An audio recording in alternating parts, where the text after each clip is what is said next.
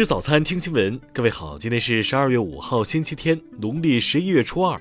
新阳在上海问候您，早安。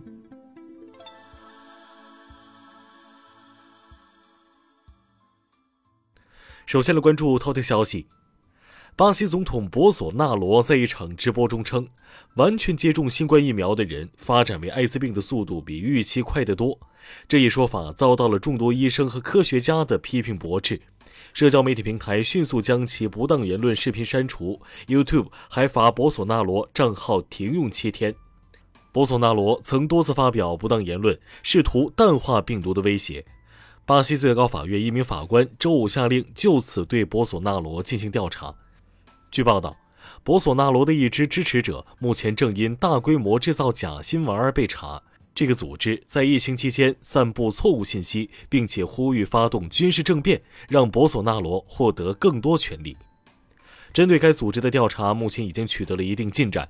检方已经逮捕了博索纳罗的一些盟友，包括巴西右翼工党领袖杰斐逊。听新闻早餐知天下大事。大连市通报，本轮疫情由污染的进口冷链食品输入感染冷库员工，进而传入社会。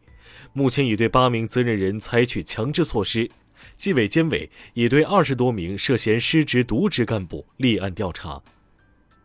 内蒙古满洲里市通报，新增新冠肺炎确诊病例十七例，无症状感染者三例。截至目前，满洲里市累计报告新冠肺炎确诊病例三百一十四例。钟南山院士昨天表示。现在的疫苗针对奥密克戎仍有保护效力，是否需要更换疫苗的靶点还得观察两三周。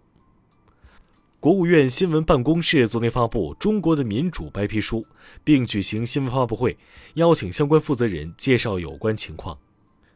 最高人民法院发布公告，就人身损害赔偿标准相关法律修改征求意见，修改内容主要包括赔偿金标准、城乡区分的规定。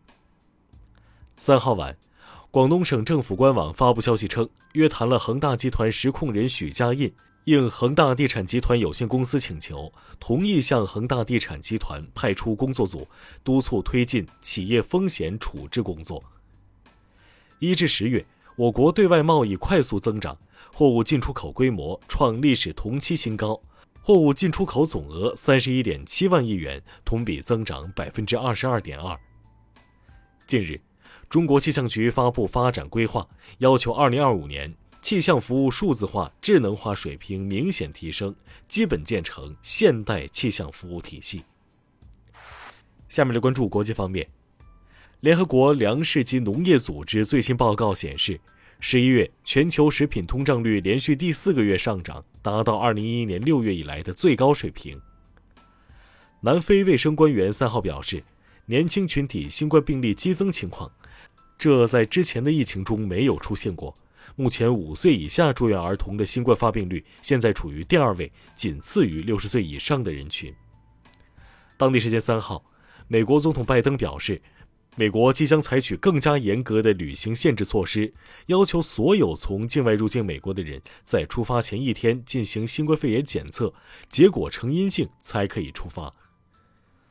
美国空军近日执行强制接种新冠疫苗命令，接种疫苗的截止时间已过，仍有超过一万名空军国民警卫队和预备役士兵未接种。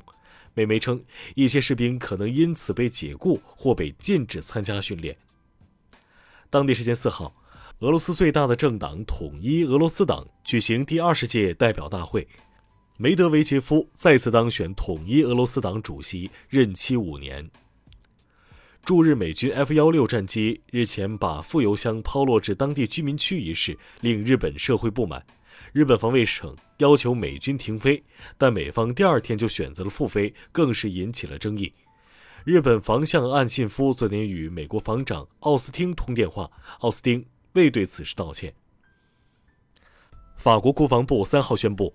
法国已与阿联酋方面签署军购订单，将向阿方出售八十架阵风战斗机以及十二架宁猫军用直升机。这一军购合同金额高达一百六十亿欧元，是法国最大一笔武器出口订单。